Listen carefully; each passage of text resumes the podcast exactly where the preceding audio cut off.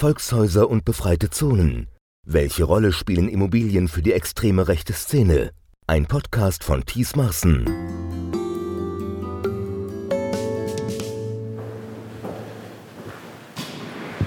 In einem Gewerbebau irgendwo in München verbirgt sich die antifaschistische Informations- und Dokumentationsstelle AIDA hinter einer großen Stahltür mit Videoüberwachung.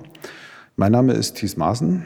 Ähm, ich bin hier verabredet mit Robert Andreasch. Er ist einer der versiertesten Kenner der Neonazi-Szene in Deutschland allgemein und in Bayern im Speziellen und kennt sich auch hervorragend mit Immobilien aus.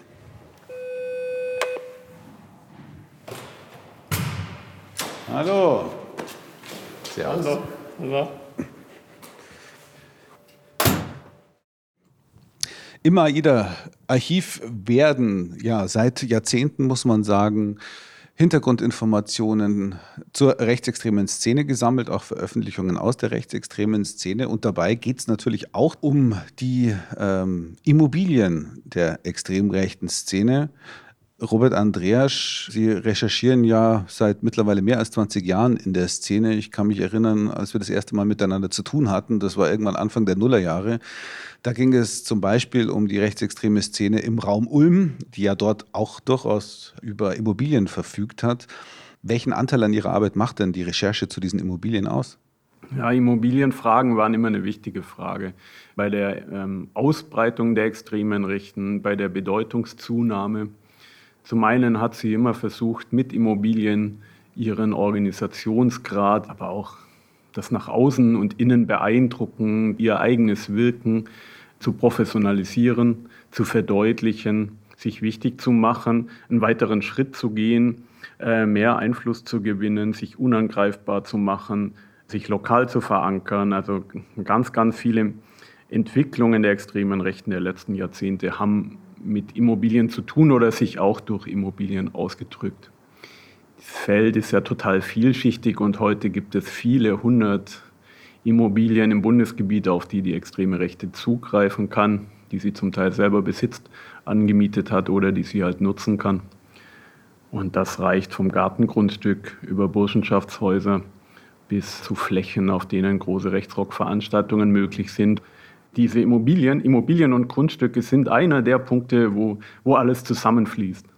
Also das ist sicher auch eine Funktion, dass Immobilien von nicht nur einem engen Spektrum genutzt werden, sondern dass sie vielen zur Verfügung gestellt werden. Es reicht von neurechten Veranstaltungen bis zum militanten Training, Kampfsporttraining, ich kann mich erinnern, Sie sind ja auch jemand, der sich da immer mal wieder auch geradezu auf die Lauer legt. Also das ist ja manchmal tatsächlich vor Ort Recherche, wo man sehr aufpassen muss auch. Äh, ja, das bedeutet insbesondere in Westdeutschland aufs Land zu gehen. Immobilien der extremen Rechten sind in Ostdeutschland auch durchaus in Städten. Im urbanen Raum in Westdeutschland ist das selten, auch wenn es ähnliche Beispiele gibt, auch in Bayern. In Westdeutschland ist es oft ein Problem des Landes, also der, der Fläche der Provinz. Und es heißt natürlich rauszugehen. Das ist für einen äh, Journalist immer das Beste, nicht vom Schreibtisch oder von der Suchmaschine auszugehen, sondern tatsächlich hinzufahren. Und das Problem einer extrem rechten Immobilie und eines Grundstücks ist, dass es jetzt natürlich ein Privatgrundstück, ähm, das kann eh nicht betreten werden und dort zu schauen. Das Nationale Zentrum Hochfranken beispielsweise, das habe ich gefunden, indem ich wirklich äh, verschiedene Kommunen und, und Dörfer Oberfrankens, in denen ich äh, den Verdacht hatte, dass es dort sein könnte, einfach besucht habe, bis mir die Immobilie quasi vor Augen stand. Sie haben dieses nationale Zentrum in Hochfranken angesprochen, Oberprex, wo ein Neonazi eine Immobilie erworben hat, das dann auch zum Beispiel als äh, Treffpunkt verwendet worden ist, auch als internationaler Treffpunkt, auch gleichzeitig ein Neonazi-Versand dort stationiert war. Das ist ja sozusagen eines der seltenen Beispiele, wo der Staat tatsächlich eingegriffen hat und eine Immobilie entzogen hat. Also tatsächlich im Zuge des Verbots des freien Netz Süd wurde diese Immobilie beschlagnahmt. Heißt es, man hat, würden Sie sagen, auf staatlicher Seite auch die Wichtigkeit von solchen Immobilien für eine rechtsextreme Szene und auch die Gefährlichkeit vielleicht von solchen Objekten erkannt? Da ist lang nichts gekommen. Ähm, rechte Immobilien zu thematisieren. Das war eine der Schwerpunktaufgaben von antifaschistischen Initiativen, von äh, zivilgesellschaftlichen Gruppen, von Expertinnen und Experten, mobilen Beratungsteams. Tatsächlich ist das äh, Beispiel des Nationalen Zentrums Hochfranken auch das einzige mir bekannte Beispiel, wo der Staat in Bayern mal den Daumen drauf gedrückt hat. Und das ging in dem Fall äh, über das Verbot der dahinterstehenden Organisation. Das ähm, Freinet Süd wurde verboten und dieses Zentrum wurde als Immobilie der Organisation unabhängig von den auf dem Papier bestehenden Besitzverhältnissen eingezogen und es hat meines Wissens nach auch in allen juristischen Instanzen bisher gehalten. Jetzt haben wir uns Bayern genau angeschaut. Jetzt schauen wir doch mal nach Thüringen. Wir sind verabredet mit Felix Steiner, der dort für die mobile Beratungsstelle aktiv ist, auch als freier Journalist, sich gut auskennt in dem ganzen Thema. Ich würde sagen, den rufen wir jetzt hier mal an.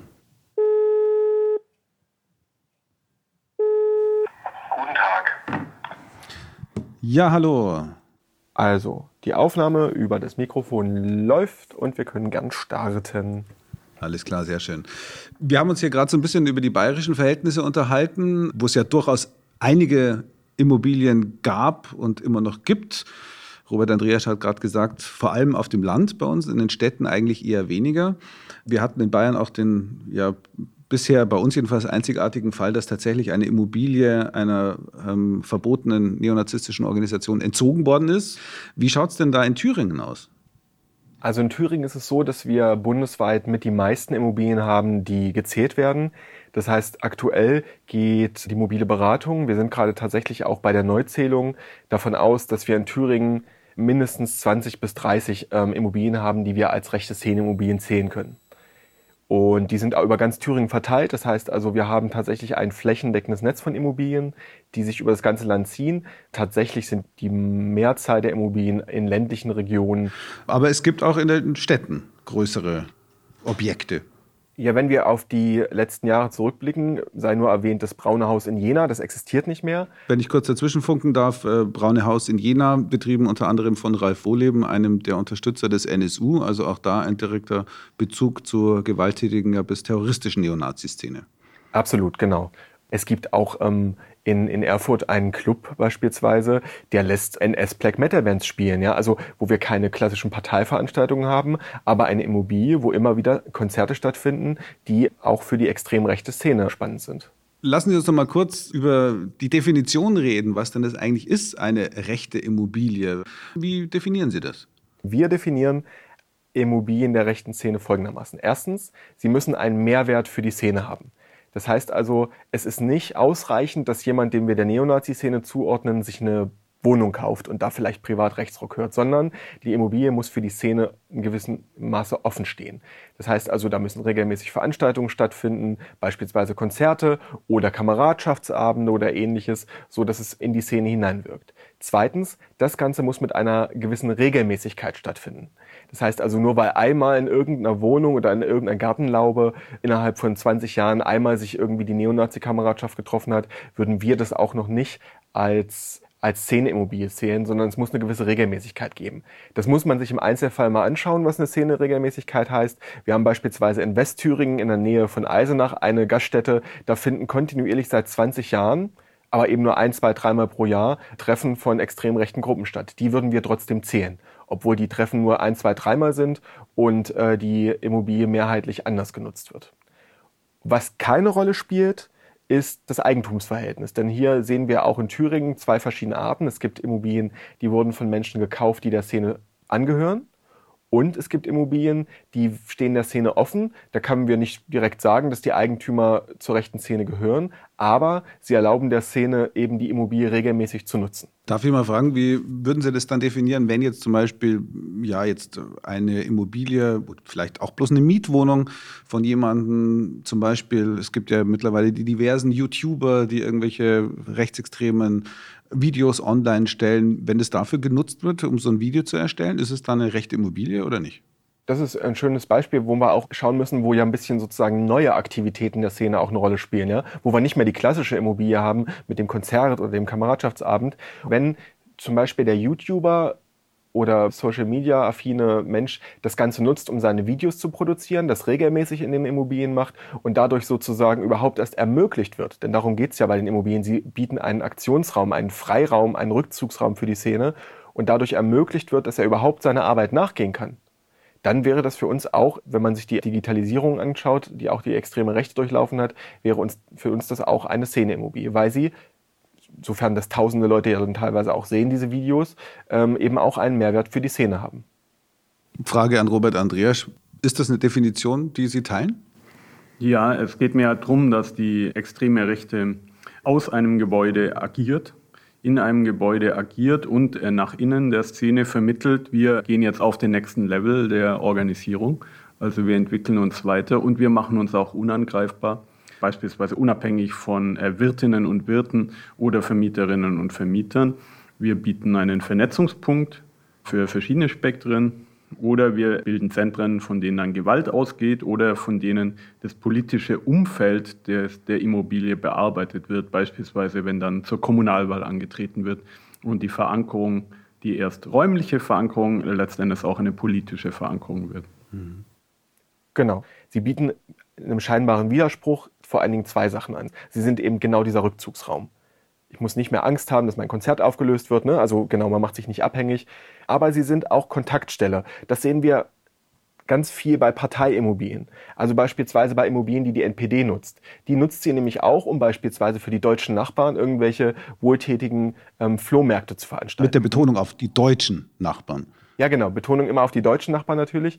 Das heißt, wir haben so eine Gleichzeitigkeit. Einerseits ein Rückzugsraum, auch eben auch Ort, wo Gewalt ausgeht. Wenn 150 besoffene Nazis von einem Rechtsrockkonzert nach Hause fahren, müssen wir immer damit rechnen, dass das gefährlich ist für Menschen, die nicht in das Weltbild passen. Und andererseits ist sie aber auch Kontakt. Das heißt, am nächsten Morgen nach dem Rechtsrockkonzert, um es jetzt ein bisschen zugespitzt zu erklären, darf dann wieder die Bevölkerung rein, die deutsche Bevölkerung. Und man versucht sich nach außen hin als der gute Nachbar zu geben versucht karitativ aufzutreten, um so mit der Wahlbevölkerung in Kontakt zu treten. Das ist aber eher eine Spezifika bei Parteiimmobilien, wird aber auch von freien Neonazis gemacht. Auch zum Beispiel Tommy Frank, der bundesweit mittlerweile relativ bekannt ist, macht immer wieder diese karitativen Veranstaltungen, um sich eben auch zu etablieren und sich selber vor Ort eben auch zu stärken. Ich denke nur an die, an, an die Strategiepapiere der national befreiten Zonen, wo man rekurriert auf Mao und sagt, der Revolutionär muss sich im Volk bewegen wie der Fisch im Wasser. Ne? Also man stellt sich mit den Nachbarn gut, um eben auch da nicht angegriffen zu werden und auch hier einen sicheren Rückzugsort zu haben. Das sind auch Diskussionen, die wir quasi seit 30 Jahren kennen. Ich würde auch noch einen Unterschied machen zwischen Immobilien, die inszeniert werden, genau in diesem Sinne. Diese Immobilien stehen durchaus dann auch manchmal in der öffentlichen Debatte und es gibt gleichzeitig Immobilien, die nicht im öffentlichen Visier stehen, die aber viel, viel eher, viel realer die Vernetzungsorte sind. Man kann es beispielsweise an neurechten Immobilienprojekten sehen. Das viel diskutierte Flamberghaus in Halle hat äh, ziemlich schnell diesen Nimbus und Mythos äh, verloren und auch ganz konkret seine reale Funktion als die Kontaktstelle nach außen verloren. Das in Halle, das war das Objekt, wo die identitäre Bewegung sich sozusagen mitten in der Stadt festgesetzt hat und verkündet hat, sie wäre hier so ein Zentrum äh, der Bewegung aufbauen. Genau, sie hat damit äh, quasi alle die Zwecke, die wir jetzt schon geschildert haben, die eine rechte Immobilie haben kann, selber nach außen dargestellt. So gibt es Unterschiede von Immobilien, die quasi den eigenen Anspruch gar nicht einlösen und Immobilien, die völlig unterschätzt werden und real als wirklicher Freiraum, ja, Plattform für den nächsten Schritt rechter Organisierung genutzt werden. Und genau mit dieser Inszenierung äh, die Herr Andreas anspricht, müssen wir auch immer kritisch umgehen. Das kennen wir. Äh, wir haben mal äh, durch Zufall von der Immobilie in Thüringen einen internen Chatverlauf irgendwie zugeschickt bekommen, wo nach außen immer so getan wurde, als ob das jedes Wochenende quasi voll ist mit den Nachbarn, die dort ein- und ausgehen. Und dann auf einmal im internen Chat klar wurde, dass die Nazis selber sozusagen sehr enttäuscht sind, dass selbst die eigenen Szeneangehörigen lieber in die Disco gehen, als irgendwie die Szeneimmobilie zu nutzen. Ja, also, aber so, sowas sieht man natürlich nur sehr selten. Und genau das, was eben jetzt gesagt wurde, können wir auch für Thüringen übertragen. Wir haben in Thüringen zum Beispiel das ehemalige Rittergut Gutmannshausen, wo wir es eher mit so älteren Holocaust-Leugner Vortragsnetzwerken zu tun haben. Also wo wenig Aktivitäten wie Rechtsrockkonzerte so nach außen kommen, wo auch für Journalisten es nicht so interessant ist zu drehen, weil man da nicht so viel mitbekommt. Und diese Immobilie ist eine der bestbespielten mit Veranstaltungen in, der, in Thüringen und in der ganzen Bundesrepublik. Dort finden auch Kampfsportseminare statt. Aber sie ist kaum in den Medien präsent. Ja, also Das kann ich nur bestätigen. Wir haben Immobilien, die sehr nach außen treten, wenn sie im Fokus sind. Sei erinnert an diese äh, Musikwiese in Thema, wo bundesweit, weltweite Fernsehstationen hingefahren sind. Aber da finden eigentlich nur drei bis vier Veranstaltungen im Jahr statt. In Gutmannshausen finden irgendwie Dutzende statt und das interessiert kaum jemanden. Apropos Inszenierung, es ist ja durchaus auch so gewesen eine Zeit lang, dass sich äh, angebliche oder potenzielle Käufer aus der rechtsextremen Szene gegenseitig die Bälle zugespielt haben mit Besitzern von irgendwelchen Immobilien, sagen wir aufgelassenen Landgasthäusern oder sonst irgendwas, die unverkäuflich waren und man sozusagen ja durch eine Kampagne, durch eine gezielte Veröffentlichung, die NPD in dem Fall war das damals öfter, würde jetzt dieses äh, Gebäude kaufen wollen, hat man dann den Kaufpreis in die Höhe getrieben oder die Gemeinde dazu gezwungen, vom Vorkaufsrecht Gebrauch zu machen. Ist das etwas, was es immer noch gibt in der Form? Die höhere Aufmerksamkeit für Scheinkäufe, also für Immobilien, die wurde von der extremen Rechten auch für Scheinkäufe benutzt und für äh, eigene Schaumschlägerei und Öffentlichkeitsarbeit. Insbesondere eine Menge Projekte, die angeblich Jürgen Rieger, der Immobilientycoon, angestrebt hat, hat es real doch gar nie gegeben. Ein Satz nur kurz zu Jürgen Rieger zur Einordnung. NPD-Funktionär, aber darüber hinaus in der Artgemeinschaft, also wirklich einer der langgedientesten ähm, Neonazi-Funktionäre, Veranstalter der Rudolf Hess Gedenkmärsche, mittlerweile verstorben. Und er war natürlich für viele, die ihr wertloses Gebäude oder Grundstück nicht losgeworden sind, eine Möglichkeit, Gemeinden, Kommunen und Öffentlichkeit zu drohen, um dann eben dafür zu sorgen, dass eine Gemeinde ins städtische Vorkaufsrecht eintritt und eine Immobilie der extremen Rechten wegschnappt.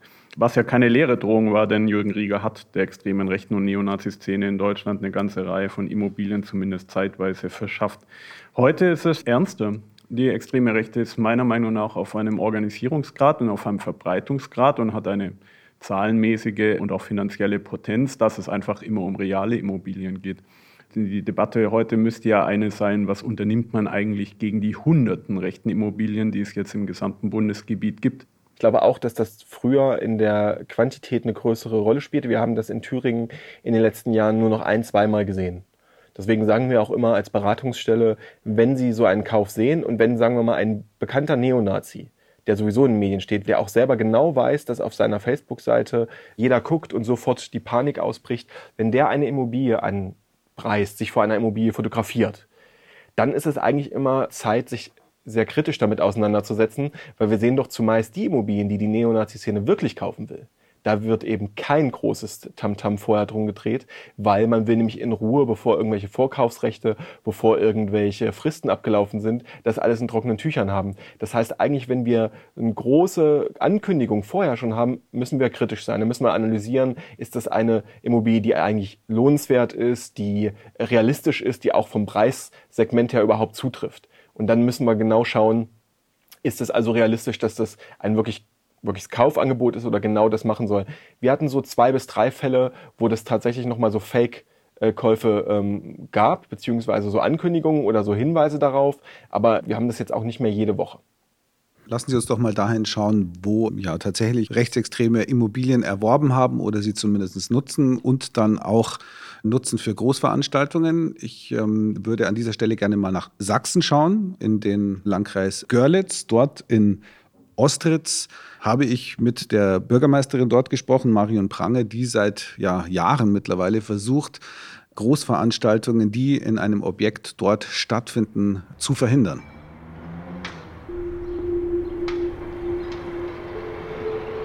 Ostritz, eine Kleinstadt mit etwas mehr als 2000 Einwohnern ganz im Osten Sachsens.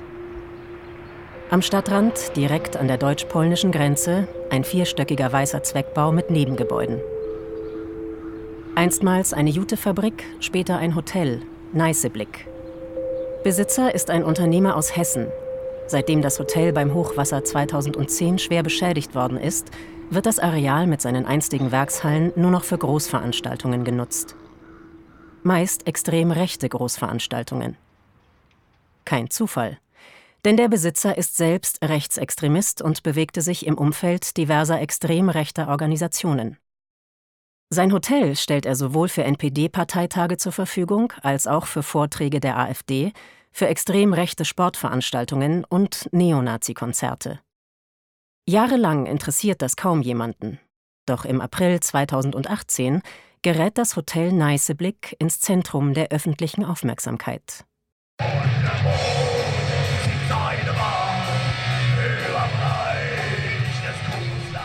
Ein Rechtsrock-Festival mit weit über 1000 Besuchern. Schild und Schwert, abgekürzt SS. An einem Datum, das ebenfalls für sich spricht. Der 20. April, Hitlers Geburtstag. Veranstaltet von einem guten Bekannten des Hotelbetreibers, Thorsten Heise, Führungsfigur der militanten Neonazi-Szene und NPD-Funktionär. Ein Video des Festivals, das das Jüdische Forum für Demokratie und gegen Antisemitismus veröffentlicht hat, zeigt hunderte, meist kahl geschorene Neonazis mit einschlägigen T-Shirts und Tätowierungen. SS-Totenköpfe, die schwarze Sonne der SS, Hakenkreuze. Headliner des Festivals ist die Band Lunikow-Verschwörung, Helden der Neonazi-Szene. Die Vorgängerband Lanza ist als kriminelle Vereinigung verboten worden.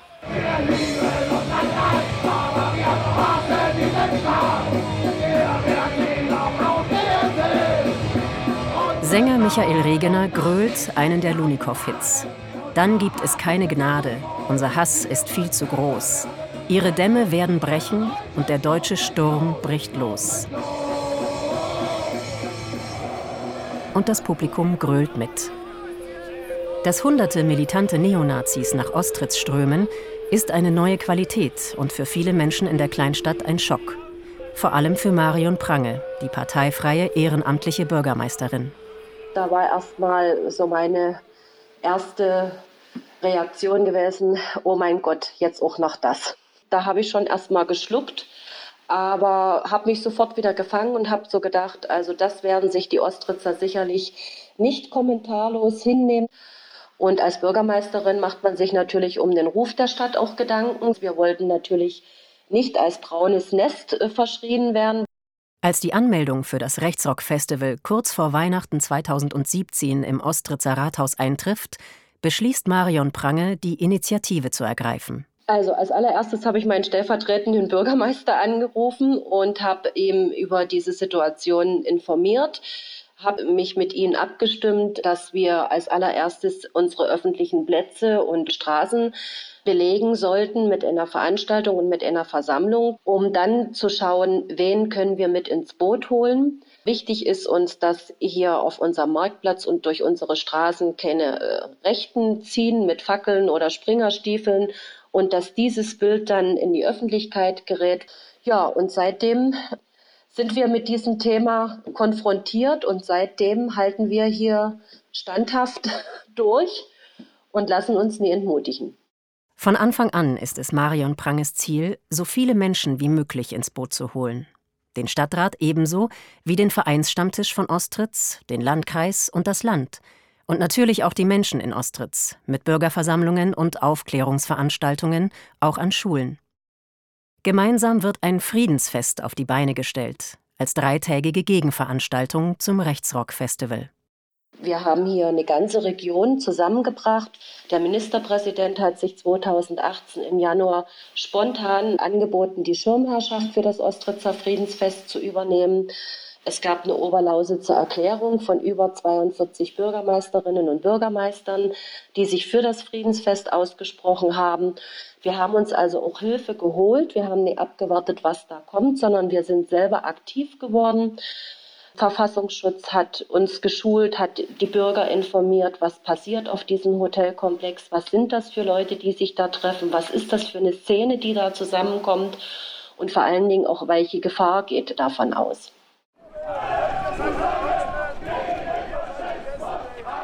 Auch das antifaschistische Bündnis Rechts rockt nicht mobilisiert nach Ostritz, was bei vielen Einheimischen Ängste vor gewaltsamen Auseinandersetzungen schürt. Doch alle Proteste bleiben friedlich. Das Friedensfest, die Kundgebung von Rechts rockt nicht, eine Demonstration durch die Stadt. Während zeitgleich hunderte Neonazis beim Rechtsrock-Festival im Hotel Neißeblick ihren Hass und ihre Gewaltbereitschaft offen zur Schau stellen.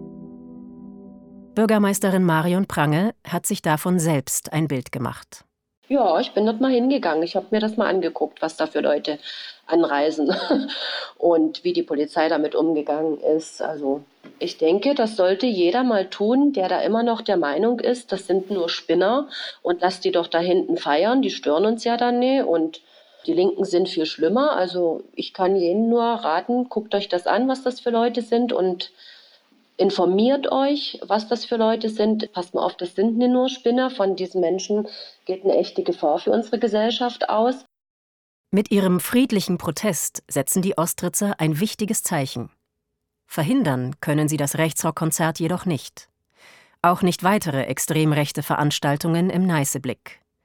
Doch das ändert sich im Oktober 2019. Wieder ist eine Großveranstaltung angekündigt. Der Kampf der Nibelungen, das größte Kampfsportevent der rechtsextremen Szene in Europa. Wieder wird die Stadt Ostritz aktiv. Sie erlässt einen Untersagungsbescheid und verbietet die Veranstaltung. Wir sind ja untere Ortspolizeibehörde und sind ja für Veranstaltungsgenehmigung in unserer Gemeinde zuständig. Und damit hatten wir die Möglichkeit, entweder einen Auflagenbescheid für die Veranstaltung zu erstellen oder uns die notwendigen Informationen zusammenzuholen, um einen Untersagungsbescheid zu erstellen. Und davon haben wir ganz einfach Gebrauch gemacht. Wir haben eine Gefahr für die öffentliche Ordnung und Sicherheit gesehen in dieser angemeldeten Kampfsportveranstaltung und für die freiheitlich-demokratische Grundordnung. Selbst wenn wir vor Gericht damit gescheitert wären, hätten wir eine Begründung gehabt und hätten für eine nächste Veranstaltungsanmeldung darauf aufbauen können. Ein durchaus mutiger Schritt, denn Verbote von Neonazi-Veranstaltungen werden regelmäßig von den Verwaltungsgerichten kassiert.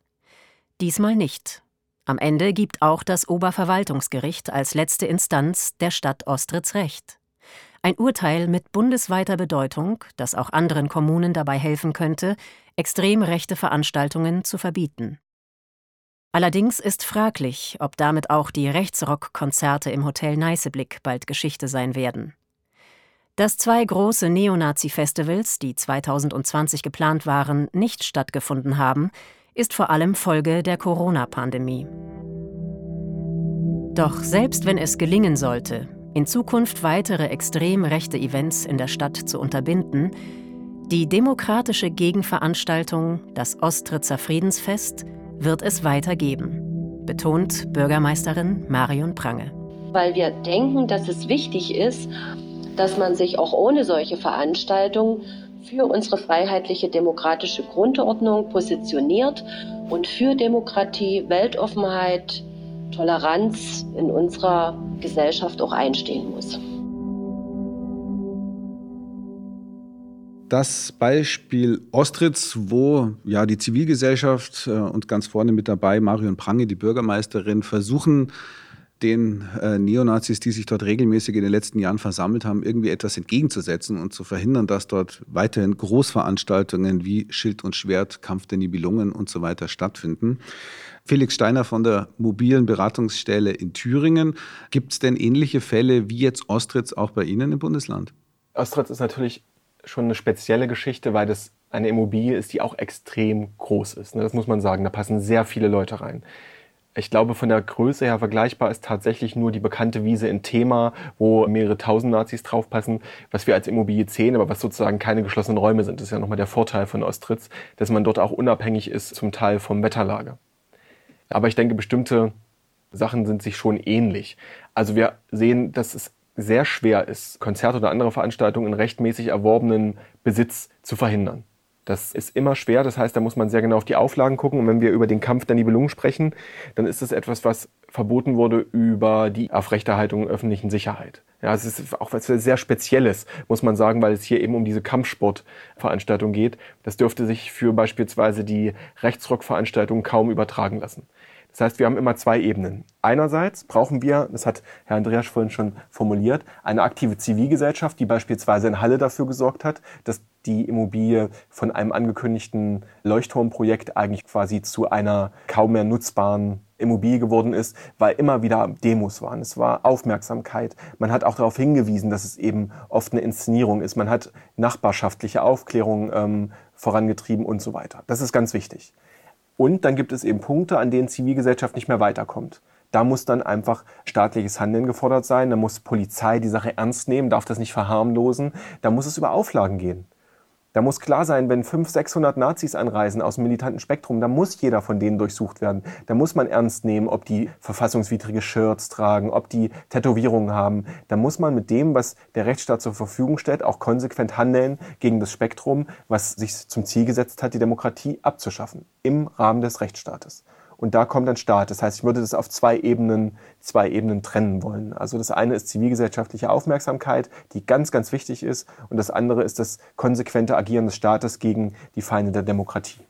Ich war ja vor anderthalb Jahren in Thüringen bei einer Nazi-Großveranstaltung. Ich glaube, Sie waren auch da, obwohl wir uns da nicht begegnet sind, in Apolda. Dort hat die Polizei tatsächlich meiner ähm, Ansicht nach sehr konsequent durchgegriffen. Man hat jeden einzelnen Neonazi, der auf den Marktplatz wollte, durchsucht. Die äh, verfassungsfeindlichen Tätowierungen mussten alle abgeklebt werden, was dazu geführt hat, dass die alle eigentlich mit irgendwelchen Aufklebern in Gesicht, auf Ellenbogen und so weiter rumgelaufen sind. Und äh, schließlich ist das Ganze auch eskaliert, weil die Nazis sich das irgendwann nicht mehr bieten lassen wollten. Und dann hat die Polizei sehr konsequent durchgegriffen. Ich habe da am Rande der Demonstration auch den Innenminister von Thüringen getroffen, Georg Mayer, und habe ihn dazu interviewt. Das würde ich Ihnen gerne mal kurz vorspielen, was er mir da gesagt hat. Thüringen ist leider, sag ich mal, der Ort geworden, wo diese Veranstaltungen stattfinden, auch weil die Lage so zentral ist und so. Man kommt mittlerweile sehr, sehr gut hierher. Aber es sind auch Strukturen gewachsen über die letzten zehn Jahre, würde ich mal sagen, dass die Nazis Immobilien kaufen, dass sie ähm, Gaststätten betreiben, sich so ein bisschen das, den Mantel des Bürgerlichen geben und so weiter. Und dieses Gift ist immer weiter eingesickert, sodass viele Leute jetzt auch heute hier in Apolda sagen, lass dir doch machen, das ist doch okay, die machen, wollen ja nur ihre Meinung äußern. Und das ist genau das, was ich, jetzt muss dagegen vorgegangen werden. Wir gehen härter polizeilich dagegen vor. Also den Vorwurf, den manche noch machen, dass die in Thüringen nichts dagegen gemacht wird, den weise ich vehement zurück. Und glauben Sie mir, das ist ein harter Kampf das geht mir manchmal auch richtig an die Substanz. Weil es auch so ist, dass natürlich der bürgerliche Protest oder beziehungsweise zivilgesellschaftliche Protest, der ist ein bisschen mau. Und ich würde mir da mehr wünschen. Aber ich glaube, es ist meine Aufgabe als Politiker, da auch vorne wegzugehen. Ich würde mir wünschen, dass sich noch mehr Menschen dagegen erheben und sagen, das wollen wir nicht. Also Georg Mayer war das, der Innenminister von Thüringen. Er sagt, äh, die Politik muss vorangehen und die Zivilgesellschaft ist noch so ein bisschen mau. Äh, würden Sie ihm zustimmen? Teils, teils. Also was man Herrn Mayer nicht vorwerfen kann, ist, dass er gerade mit Fokus auf die Großkonzerte, das heißt also diese Open-Air-Konzerte, in den letzten Jahren nicht tatsächlich einiges geändert hat. Auch viele zivilgesellschaftliche Akteure um ihre Einschätzungen gebeten hat, etc. Das kann man ganz klar sagen. Aber was er selber im Interview sagt, ist, er, spricht da von zehn Jahren hätte sich das Ganze entwickelt. Das stimmt so nicht ganz. Wir reden von 20 Jahren. Die ersten Rechtsrock Open Airs in Thüringen haben Anfang der 2000er stattgefunden und das ist 20 Jahre her. So lange hat es gebraucht, bis wir ein ein konsequentes Agieren der Behörden der Politik in Thüringen gegen diese Rechtsruckstrukturen jetzt sehen können seit zwei, drei Jahren. Da hat er recht. Aber was Herr Mayer, also da muss ich ein bisschen widersprechen, die zivilgesellschaftlichen Akteure, die sind seit 20 Jahren auf der Straße. Aber die haben irgendwann auch die Kraft verloren. Weil wenn man jedes Wochenende vor irgendeinem Haus steht, wo Rechtsrock gespielt wird, dann verliert man die Kraft. Und das ist auch etwas, was nicht leistbar ist für die Zivilgesellschaft. Und jahrelang hat die Thüringer Zivilgesellschaft darum gekämpft, überhaupt von der Politik gehört zu werden. Und das hat auch zu Frustration geführt bei den Bündnissen. Das muss man auch ganz deutlich sagen. Deswegen ist es richtig, was Herr Mayer angefangen hat jetzt, dieses konsequente Vorgehen. Es war richtig in Apolda, es war richtig ein Thema und es hat Wirkung gezeigt. Denn es hat die Konzerte zum Teil unattraktiver gemacht, was Sie vorhin auch gesagt haben. Wenn ich jedes Mal eine Stunde anstehe, weil meine Tattoos kontrolliert und so weiter, macht das ein Konzert unattraktiver.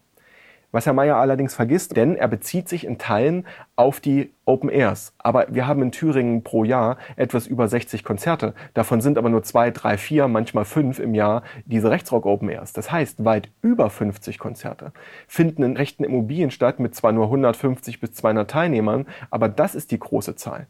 Das heißt also, die Mehrzahl der Konzerte, die finden nach wie vor relativ ungestört genau eben in diesen Immobilien statt. Und da wünschen wir uns von der Politik, das eben auch zu verstehen, dass es nicht mit ein, zwei Jahren getan ist, sondern dass man gemeinsam, aber eben auch kontinuierlich im Widerstand gegen diese Konzerte bleiben muss. Frage an Robert Andreas, Fachjournalist hier in München. Wir haben es jetzt gehört, Ostritz Thema Apolda, also Orte, wo Großveranstaltungen, große Neonazi-Rechts-Rockveranstaltungen stattgefunden haben, auch dank Immobilien vor Ort. Gibt es Vergleichbares denn auch jetzt zum Beispiel hier in, in, in Süddeutschland oder in Westdeutschland? Wir hatten Rechtsrockkonzerte auch als Open-Air-Festivals, beispielsweise bei den sogenannten Frankentagen des Freien Netz Süd auf der Wiese. In den letzten Jahren war es tatsächlich eher so, dass die Neonazi-Szene aus Bayern kleine Konzerte in Bayern veranstaltet hat, beispielsweise im Allgäu, zu größeren Geschichten dann tatsächlich auf die Wiese von Frank und Co. in Thema gefahren ist oder nach Ostritz. Ich würde noch mal was zum zivilgesellschaftlichen Widerstand und Staat anfügen aus einer bayerischen Perspektive. Gegen 95 Prozent der rechten Immobilien in Bayern hat es gar nie irgendwas gegeben. Also weder gesellschaftlichen Protest, Aufmerksamkeit oder staatliche Versuche jedenfalls nicht öffentlich wahrnehmbar. Eine Vielzahl der Verlage, der Projekte, der rechten Tonstudios, der äh, Parteiimmobilien und der Burschenschafterhäuser existiert äh, über viele Jahrzehnte in Bayern vollkommen ungestört, wenn man an die Ludendorfer Immobilie denkt, schon äh, seit dem Zweiten Weltkrieg, in, wenn man an Burschenschafterhäuser denkt, in ihren Traditionswillen über viele, viele Jahrzehnte, ohne dass es nur irgendeine kritische Gegenaktivität jemals gegeben hätte. Und wenn es ähm, zivilgesellschaftlich Protest gibt, wenn Expertinnen, Antifaschistinnen auf Immobilien und deren Nutzung hinweisen, das Problem öffentlich wird, in der Lokalzeitung berichtet wird, dann fehlt mir oft die Wertschätzung genau jenes antifaschistischen Engagements. Ich hätte gerne den Blick auf noch ein Beispiel geworfen, dieses Mal im Westen, konkret in der Lüneburger Heide.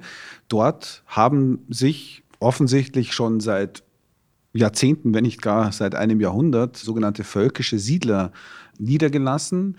Und es werden offensichtlich immer mehr, aber es gibt jetzt Widerstand vor Ort gegen diese völkischen Siedler. Mein Name ist Martin Rabe. Ich bin Pastor im Ruhestand lebe seit 35 Jahren hier in einem kleinen Ort in der Lüneburger Heide mit meiner Familie. Und wir sind vor einiger Zeit darauf gekommen, dass hier Menschen zuziehen, die sich merkwürdig gestalten. Das ist aber nicht nur mir aufgefallen, sondern vielen Menschen hier. Und wir haben vor anderthalb Jahren eine Bürgergruppe gegründet, eine Initiative, die sich mit der Frage des Zuzugs von völkischen Siedlern befasst. Wir sind inzwischen weit über 300 Leute, die sich äh, bei Beherz zusammengeschlossen haben.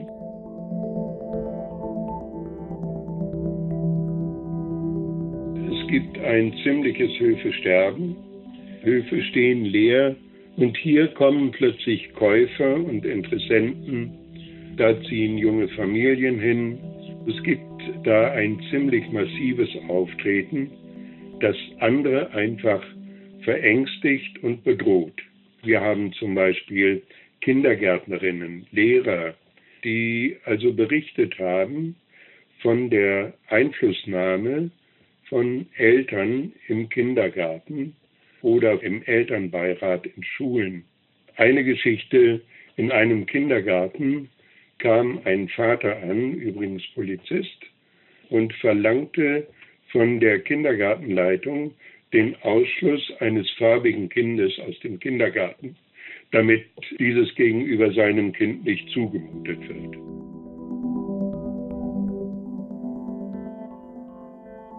Weil wir wirklich Schwierigkeiten hatten, das einzuordnen. Was ist das eigentlich? Haben wir uns Leute rangeholt, die ja schon eine ganze Weile mit dem Thema der völkischen Zuwanderer in der Heide arbeiten, die uns einfach mal berichtet haben. Und dann haben wir gesagt, wir müssen ein Zeichen setzen und sagen, hier auf meinem Grund hat diese Geisteshaltung, diese Ideologie nichts zu suchen. Wir haben mit Hilfe von Grafikern ein Symbol entwickelt und haben in Anlehnung an das Gorlebenkreuz ein Kreuz entwickelt, auf dem steht Kreuz ohne Haken für Vielfalt. Und davon stehen inzwischen etwa 150 an Hofeinfahrten und vor Privathäusern, um einfach deutlich zu machen, hier ist diese Gesinnung nicht erwünscht.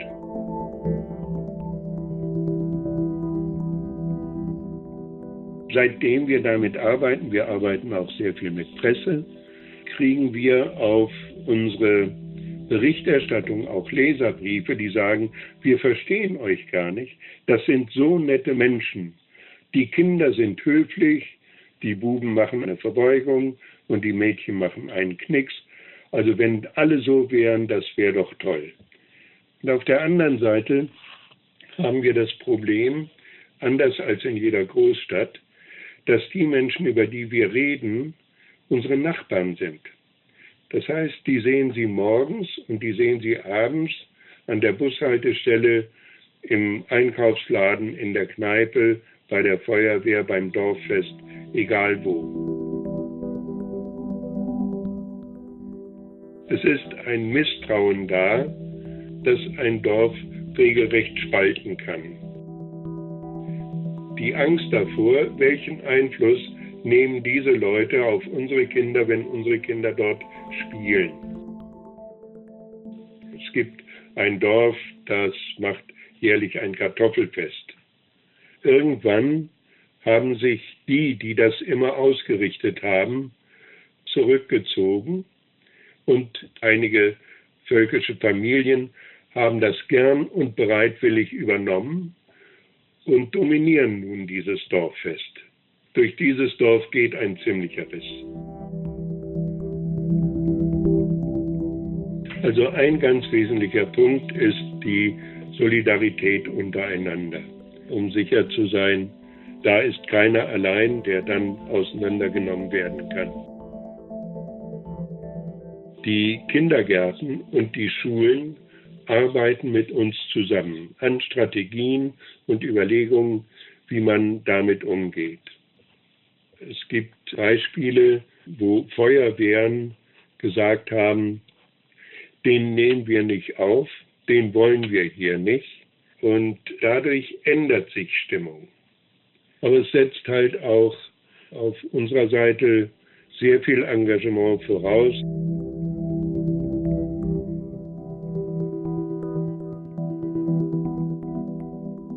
Martin Rabe, ein pensionierter Seemannspastor, der sich in der Lüneburger Heide gegen die völkischen Siedler dort engagiert, zusammen mit einer Bürgerinitiative namens Beherzt.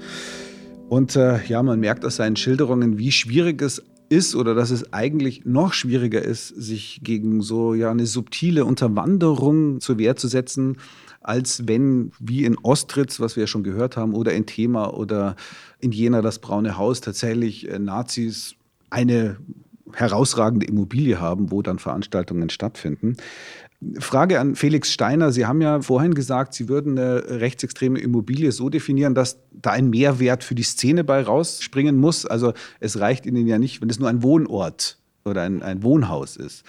Jetzt fragt sich für mich an dieser Stelle, um es mal philosophisch zu formulieren, wann springt denn die Quantität in Qualität um? Also wann hat man, wie bei so völkischen Siedlern, einfach einen Punkt erreicht, wo so viele Höfe dann besetzt sind, so viele Familien aus diesem äh, nationalen bis nationalsozialistischen Lager sich dort angesiedelt haben, dass man dann auch sagen muss, ja, das ist jetzt aber hier doch eine rechtsextreme Immobilie, das ist eine extrem rechte Siedlung. Das ist bei den völkischen Siedlern tatsächlich ähm, spannend, weil sich das natürlich unterscheidet von so klassischen Parteiimmobilien oder Gaststätten und ähnlichem. Aber hier muss man eben dann die Spezifika an sich anschauen, denn die extrem rechte Szene ist ja auch kein, kein homogener, äh, monolithischer Block, sondern äh, bei den völkischen Siedlern ist ja eben genau dieses Leben, das sie führen, ist ja sozusagen Ausdruck ihrer Ideologie. Ja, also wir haben ja oft in solchen Höfen dann auch tatsächlich nochmal Veranstaltungen wie Sommersonnenwende oder ähnliche Sachen. Aber wenn hier quasi das Leben an sich schon Ausdruck der völkisch-rassistischen Ideologie ist, dann würde ich das auf jeden Fall diese, diese Immobilien zählen, denn sie bieten einen absoluten Rückzugsraum und sie bieten eben auch eine Aktionsbasis, wo dann eben in die ähm, Gesellschaft hineingearbeitet werden soll. Sie sehen das ja auch, ne? Der kauft sich den Hof und versucht ein dunkelhäutiges Kind, so wurde es eben in dem Beispiel ja genannt, aus dem Kindergarten auszuschließen. Dann kann man schon sagen, dass es hier ganz relevant ist, dass die dort zusammenziehen. Da muss man dann die Spezifika der jeweiligen Strategie, der jeweiligen Szeneteile mit einbeziehen. Robert Andreas, sehen Sie das auch so? Äh, ja, da gibt es wahrscheinlich unsystematisches Erwerben von Immobilien, in denen die eigene Existenz, die eigene Familie untergebracht wird. Und auf der anderen Seite würde ich Felix Steiner hier ausdrücklich zustimmen, die kaufen sie nicht einfach so. Bauernhöfe, das ist nicht nur irgendein Trend, den sie gewissermaßen unpolitisch neben ihrer politischen Identität und Arbeit hermachen würden, sondern das ist Ausdruck der Weltanschauung. Sich auf der eigenen Scholle niederlassen, das ist die Verkörperung, das ist quasi die, die, die Auswirkung und die Darstellung der äh, Blut- und Boden-Ideologie, die dort auch gelebt wird, die also quasi ideologisch gelebt wird und die auch in der Vernetzungsarbeit gelebt wird, dass diese Familien sich vernetzen, dass sie Kinder und Jugendliche einladen, dass sie Traditionen und das, was sie für Bräuche halten, dort pflegen und weitergeben und dass sie so natürlich ideologisch und politisch weiterwirken, nicht nur ihre Existenz so als äh, bäuerliche Familie zu halten. Das wäre ein viel zu kurz gegriffener Blick auf das Problem des völkischen Siedelns. Wir haben aktuell in der Neonazi-Szene ein neues Projekt, was vor allen Dingen in Sachsen und Thüringen durchgesetzt werden soll, wo man äh, jetzt auch massiv Werbematerial verteilt hat, wo man Leute sucht. Und nicht zuletzt, das weiß dann äh, Herr André bestimmt besser als ich, gab es den extrem rechten Rapper Chris Ares, der neulich ähm, sich Immobilien in der Nähe von Bautzen angeschaut hat und auch hier sozusagen in ähnlicher Art und Weise sich umschaut nach einer Immobilie, wo man dann gemeinsam mit anderen Familien, mit anderen Rechten hinzieht und dort sein Leben ähm, sozusagen verbringen möchte. Chris Ares, ein ja, bayerischer Rapper. Der hat dann tatsächlich eine Wohnung angemietet für mehrere extrem rechte Akteure im Süden von München und ähm, hat diese Immobilie in zwei YouTube-Videos massiv als rechtes nationales Siedlungs- und Sammlungs- und Veranstaltungsprojekt nach außen getragen. Die Inszenierung würde ich kritisch in Frage stellen, denn es wird von der rechten Szene nicht genutzt. Dann hat dieser Rapper Christopher Zloch angekündigt, ein Chris Ares Dorf zu gründen, dessen Finanzierung natürlich derzeit noch unklar ist. Und tatsächlich ist das für den südlichen Raum Münchens sicher undenkbar, einfach was die Grundstücks- und Immobilienpreise angeht. Sein neuester Plan ist da im Raum Bautzen sich umzugucken. Hier wäre ich sehr vorsichtig. Die Schneide zwischen tatsächlich übersehener realer Verankerung von Neonazis und extremer Rechter und eben die Inszenierung von sich selber als der Person, die die extreme Rechte auf ein neues Level hebt, ist äh, also schmal. Felix Steiner, wenn es aber tatsächlich dann ernstzunehmende Projekte in dieser Art gibt, Sie arbeiten ja für die mobile Beratungsstelle, was kann man denn dann betroffenen Kommunen, was kann man betroffenen Nachbarn raten? Ähm, na, zunächst einmal ist es immer gut zu schauen, dass man sich mit Gleichgesinnten ähm, zusammentut. Ja? Also dass man schaut, wer ist noch äh, vor Ort, der ein Problem damit hat, was kann man dort machen. Sich bitte an die Beratungsstellen wenden, das können wir immer nur sagen. Das betrifft ja nicht nur uns in Thüringen, sondern auch bundesweit. Unsere Kolleginnen und Kollegen sind da alle sehr fit, auch in den anderen Bundesländern. Und dann eben auch ganz klar zu machen, wenn es schon Leute gibt, die, das hat Herr Andresch vorhin gesagt, äh, betroffen sind davon. Ja? Also solche Immobilien bilden oft dann eben auch Angstzonen, wo Leute, die ähm, beispielsweise eine andere Hautfarbe haben, dem politischen Spektrum zugehören, was bei der Szene im Fokus steht, dass man die auch unterstützt. Das möchte ich als allererstes sagen. Und danach ähm, finde ich das, was eben eingespielt wurde aus Norddeutschland schon wichtig, dann auch klar Aufklärung zu betreiben.